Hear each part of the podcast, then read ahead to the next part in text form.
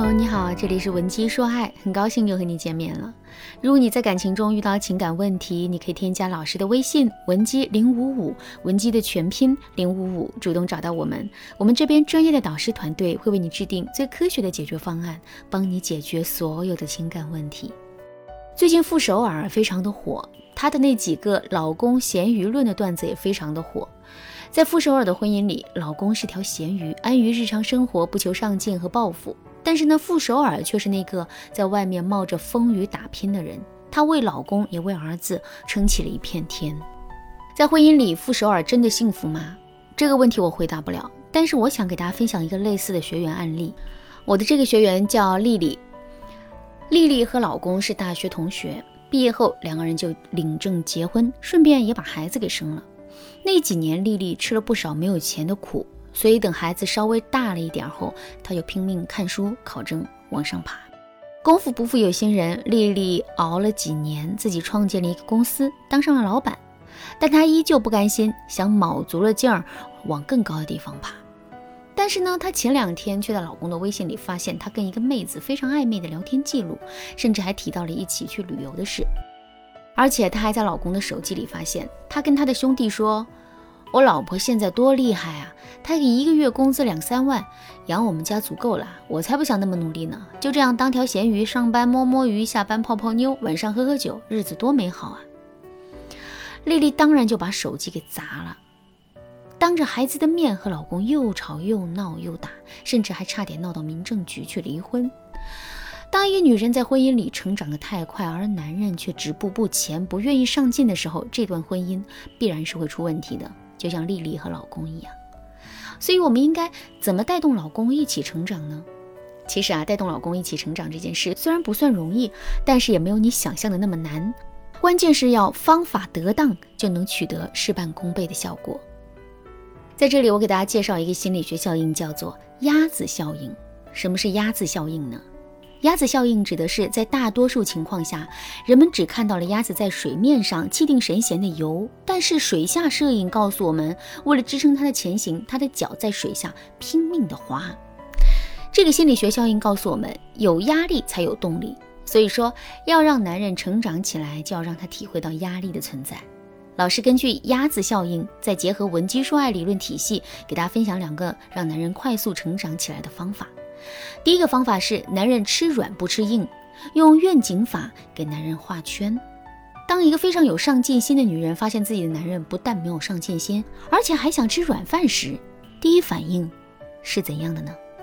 他们的本能反应啊是愤怒、发火、指责男人，甚至有些女人会化身为家庭里的女领导，命令男人必须这样做，命令儿子必须那样做。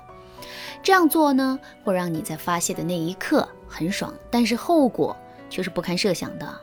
为什么呢？因为男人这种生物吃软不吃硬，你越命令他，他就越反感，最后还会对你进行反向攻击。这就像是弹簧一样，你越往下压，他就越往回弹。如果你想要激发一个男人的斗志，我劝你不要用命令的方式，可以换一个更加温和的方式，比如给男人营造愿景，让他心甘情愿钻进你的圈套。如何营造愿景呢？给大家举个例子啊，在某个美好的清晨，你可以温柔又兴奋地对他说：“亲爱的，我昨晚做了一个梦，梦到我们住进了一栋别墅里，别墅外面还有一架秋千，我们的儿子在上面荡得可开心了。”二楼呢，还有一个露天的游泳池，我梦到你在里面仰泳，那个姿势真的太帅了，我竟然还对你发出花痴般的叫声。如果我们真的能够住进这样的别墅里，那该多美好啊！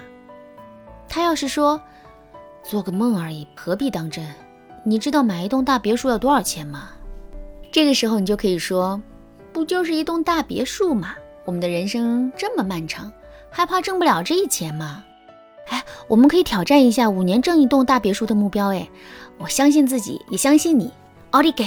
虽然你做的是一个梦，但是他看见你描绘梦境的兴奋场景，信心满满的样子，再去想象美好生活的画面，那么他的内心也许会很快就会充满奋斗的激情，自觉地选择这个目标。这种愿景的设置主要是为了感召男人，而非命令男人。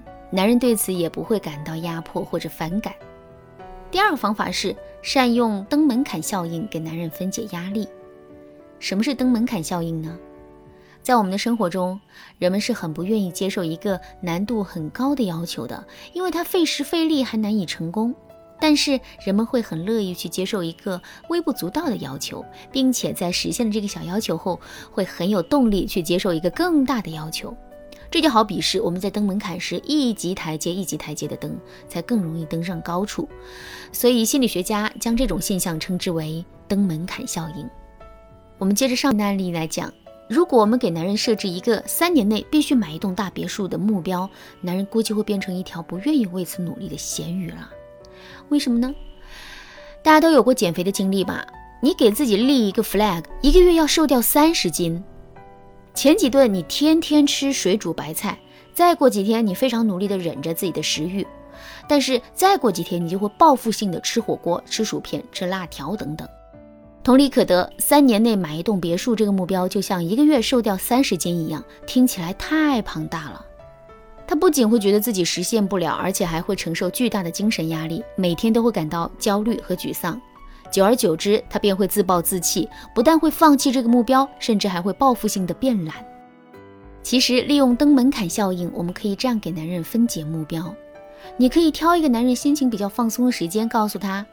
你看上了近郊的某套别墅，大概需要三百万，然后你再给他分析，亲爱的，我们手里的这套房价值一百六十万左右，咱俩这些年的存款加在一起有八十万，也就是说，我们还差六十万就可以买那个别墅了。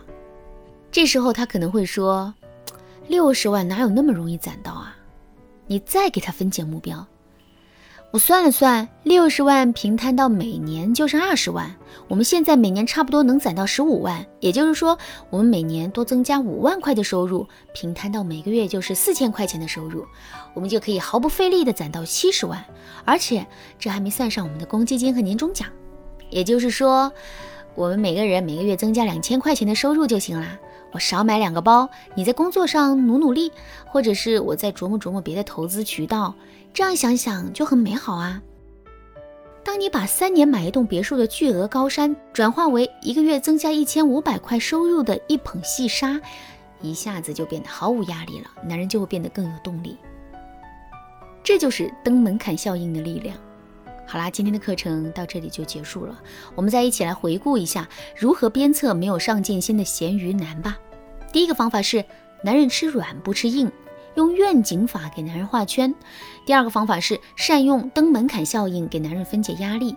对了，如果你也有一个咸鱼老公，想让他做出一些改变，却不知道该怎么办，可以添加老师的微信文姬零五五，文姬的全拼零五五，获得详细而专业的咨询。好，那么我们下节课再见吧。文姬说爱，迷茫情场，你得力的军师。